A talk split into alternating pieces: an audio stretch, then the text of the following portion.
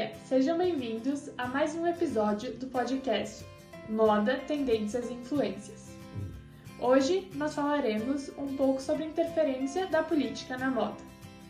Com as participantes Camila Mack, Eduarda Baggio, Eduarda Godoy, Letícia Fopa e uma convidada especial.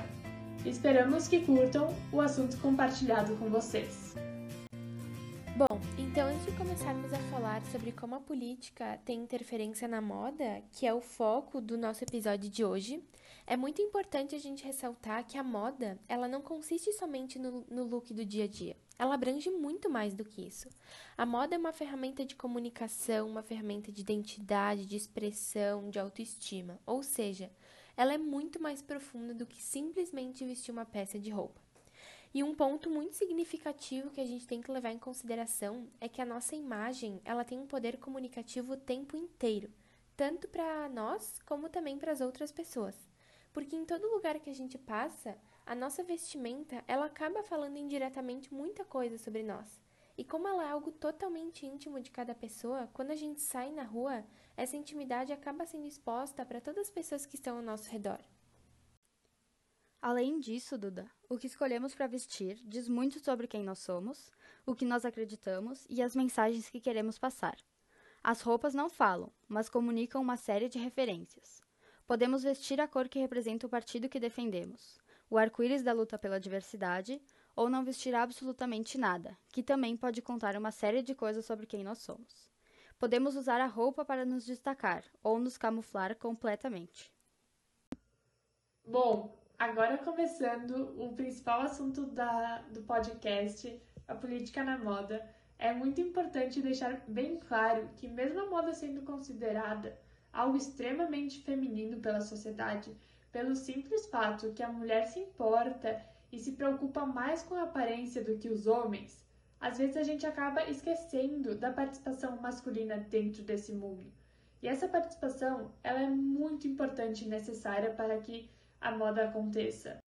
Temos alguns pontos importantes que podemos nos basear para entender a relação que a moda e a política possuem.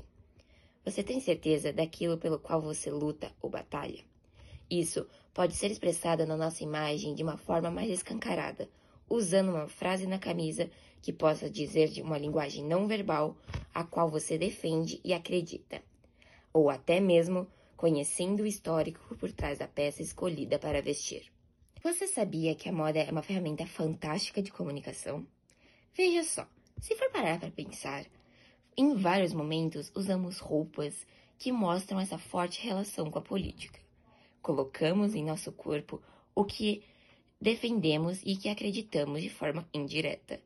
Um exemplo é quando compramos determinada peça de roupa de uma marca específica.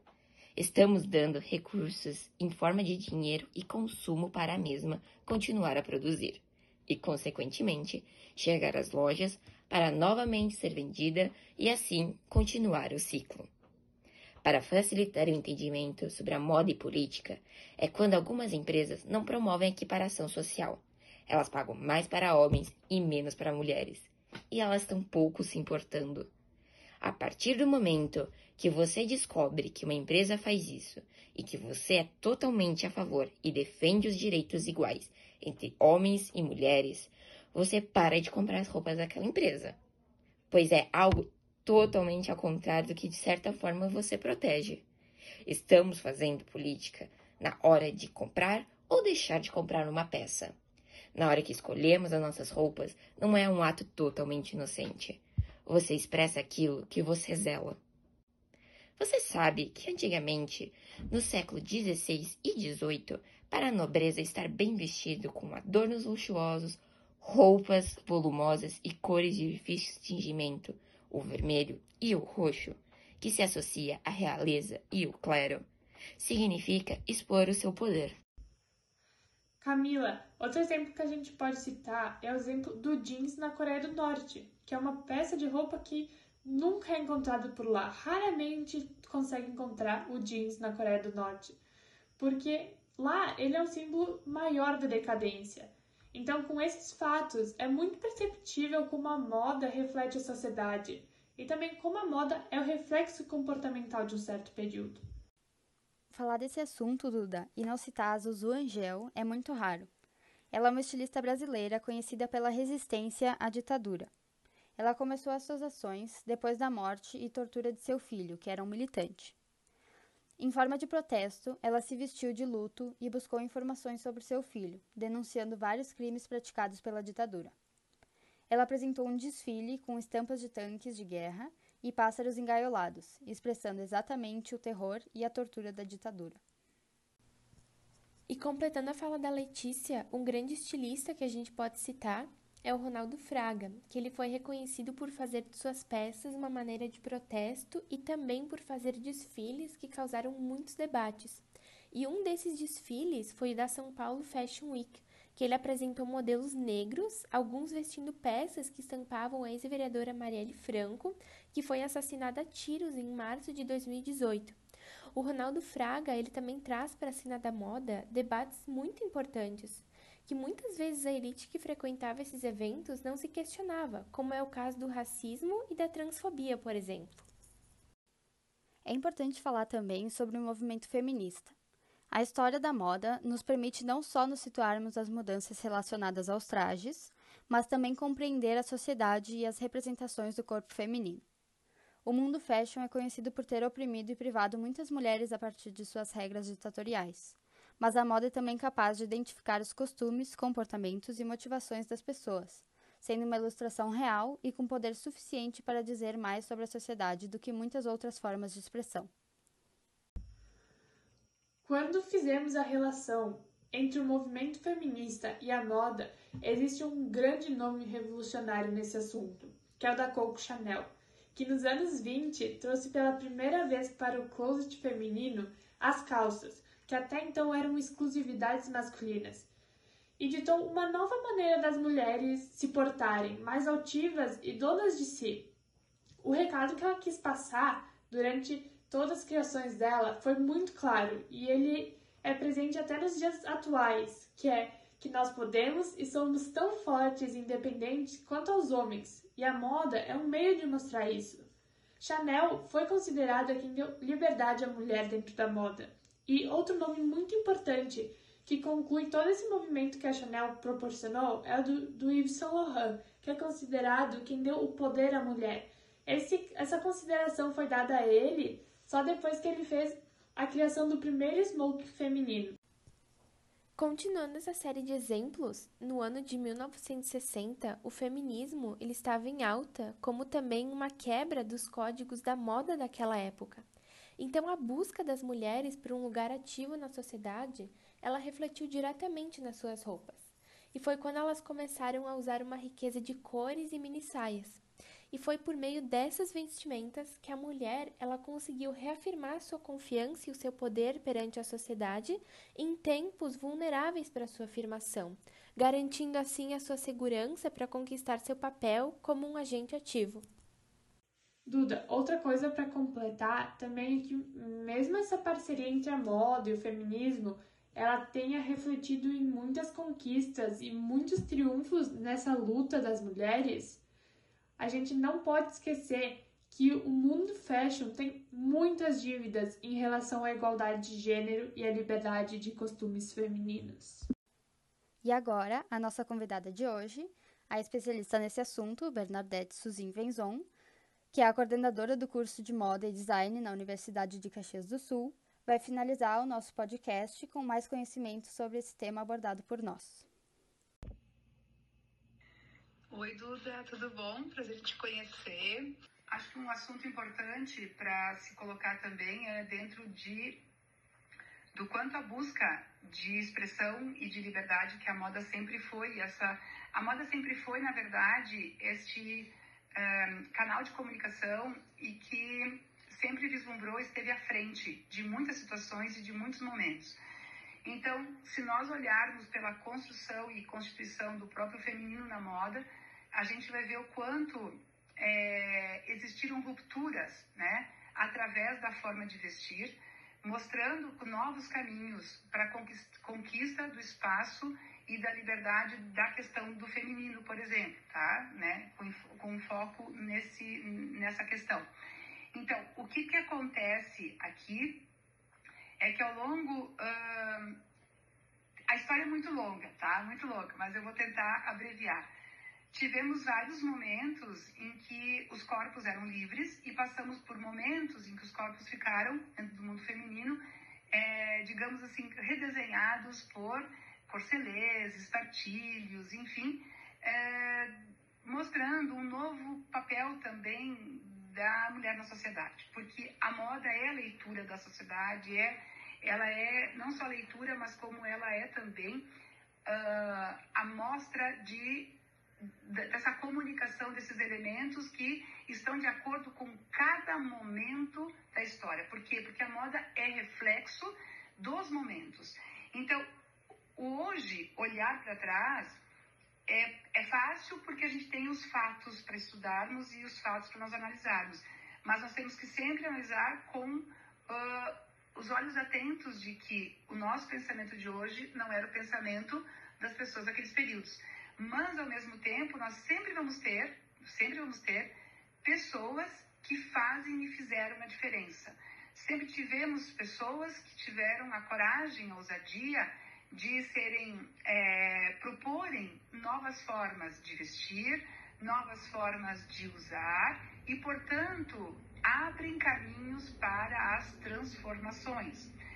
Uh, eu acho que a questão da, do guarda-roupa feminino, que hoje a gente tem, e até da questão de próprio dizer, bom, o que, que é a roupa masculina e feminina, nessa fluidez que nós vivemos, hoje não, não, é, a gente vive muito mais dentro de uma construção e dentro de uma é, é, de formas e tudo mais, mas dentro de escolhas, uma construção de formas que as pessoas podem escolher o que, que mais se identificam e o que mais as, mais as fazem felizes, né? Porque a moda é isso também, é nos fazer felizes.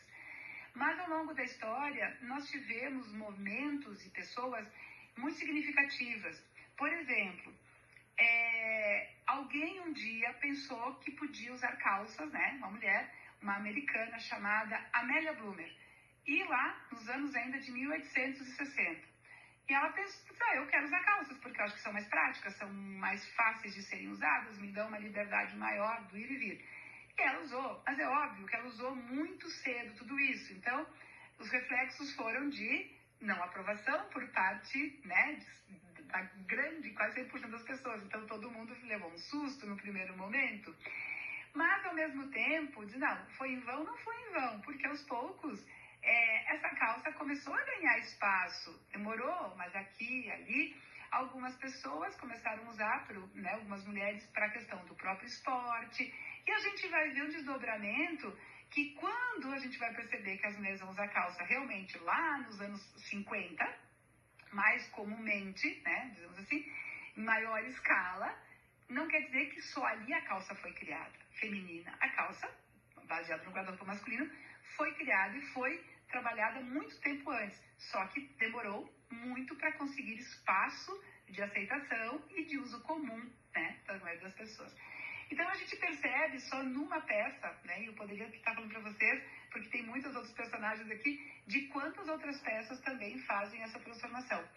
Os anos 60 eles são cruciais na questão de que a, a feminilidade ela tem novos recados. Eu sempre acho que a gente vai ter a grande transformação por parte dos jovens. Então, os anos 60 é um momento muito mais de busca de liberdade de expressão e a mini saia vai surgir, a ideia de corpos mais soltos, de roupas mais curtas e, e roupas mais retas também, não desenhando o corpo, de corpos livres mesmo, nesse sentido de do, do, do, dos ares são mais geometrizadas as peças, a gente tem no colorido, a gente tem na estamparia, a gente tem é, um universo muito grande de, de possibilidades e uma década muito incrível de inúmeras transformações sociais e que a moda vai mostrar essa grande, esse grande espaço que a gente vai observar da autonomia da, das mulheres, né? da busca por esse espaço feminino de construção dessa liberdade de expressão.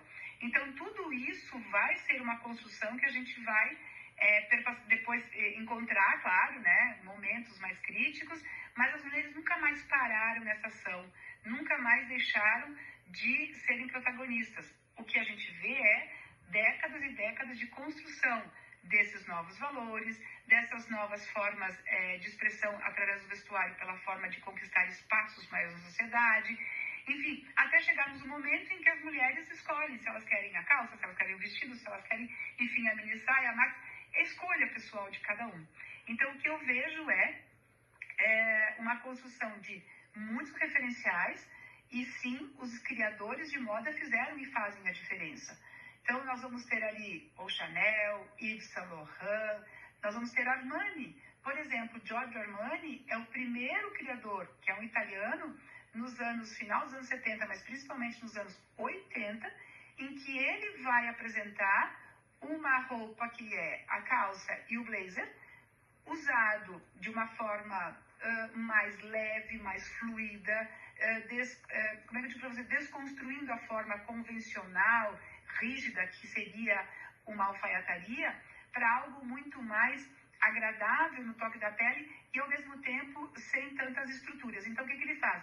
Ele vai fazer uma peça que tanto homens quanto mulheres vão usar. Então já nos anos 80 a gente vai ter essa possibilidade de escolha através desse italiano incrível, em que ele vai mostrar o caminho em que a roupa, é, naquela época a gente falava que ser uma roupa unissex, né? Era a palavra que se usava, e que a gente tinha essa ideia de que homens e mulheres, nos seus diferentes compromissos, estariam elegantemente vestidos por uma geração jovem, porque foi assim que ele ofereceu, por uma geração muito jovem, e que gostava de, de usar uma alfaiataria, mas que comunicasse aquele novo momento, não mais a rigidez do passado.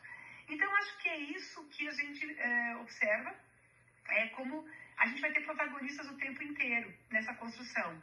Então, de novo, sendo através da, da roupa, através da indumentária, através dos, dos, elementos todos que a gente vai ver visuais, o quanto é a busca pelo quê? Pela liberdade de escolhas, pela comunicação dos seus, né, dos seus anseios e valores e por uma estética que traduza realmente em formas, cores, texturas, padronagens, o pensamento de um momento. A moda, ela é complexa. A moda é um estudo que exige, eu sempre falo, muitos outros estudos relacionados a psicologia, sociologia, filosofia, economia, tudo inserido para que a gente, é, para que possamos entender mais e melhor seu real significado. Moda, muito mais do que só vestir os corpos, é vestir as atitudes, vestir os jeitos né, e os anseios dessas pessoas. Não é fácil, mas é um mundo que nos exige muito estudo é, um olhar atento para o universo como um todo e principalmente no momento que a gente vive hoje, né? Do quanto nós temos essa responsabilidade de sustentabilidade, não só do universo, é, do, do, planeta como um todo, que ele tem uma importância gigante, mas a sustentabilidade de processos, né? De técnicas, são várias e amplas sustentabilidades. Então a moda tem compromissos, responsabilidades, muito grandes dentro desse universo. E que lhe é cobrado, sim, esse papel e essa entrega ao mesmo tempo. Uh, e esse é um dos tantos né, caminhos, mas em que possamos entender mais e melhor a sua importância, a sua comunicação e a força é, desse segmento, que no mundo tem uma importância muito grande. Né? Tem uma importância muito grande e, e emprega muita gente. E é um sistema de uma engrenagem complexa, mas que ao mesmo tempo é fascinante, porque porque está sempre em busca de algo novo, mas algo hoje que faça sentido, que tenha essência, que tenha propósito, que tenha verdade. Porque o que não tiver verdade, essência, também não se mantém. Eu acredito muito né, em tudo que vocês já são e a, a preocupação de vocês para com o outro, para com o planeta, para com as situações que a gente vive no nosso entorno. O quanto sim, a moda tem uma responsabilidade gigante e ela tem que traduzir esses anseios de vocês também. Então eu queria né, agradecer também a oportunidade de estar comentando e contando um pouquinho das histórias. Espero ter contribuído de alguma maneira com o trabalho. Obrigada. Queremos agradecer a disponibilidade da Beth em compartilhar o seu conhecimento com nós e os nossos ouvintes. E assim encerramos mais um episódio do Moda, Tendências e Influências. Até o próximo!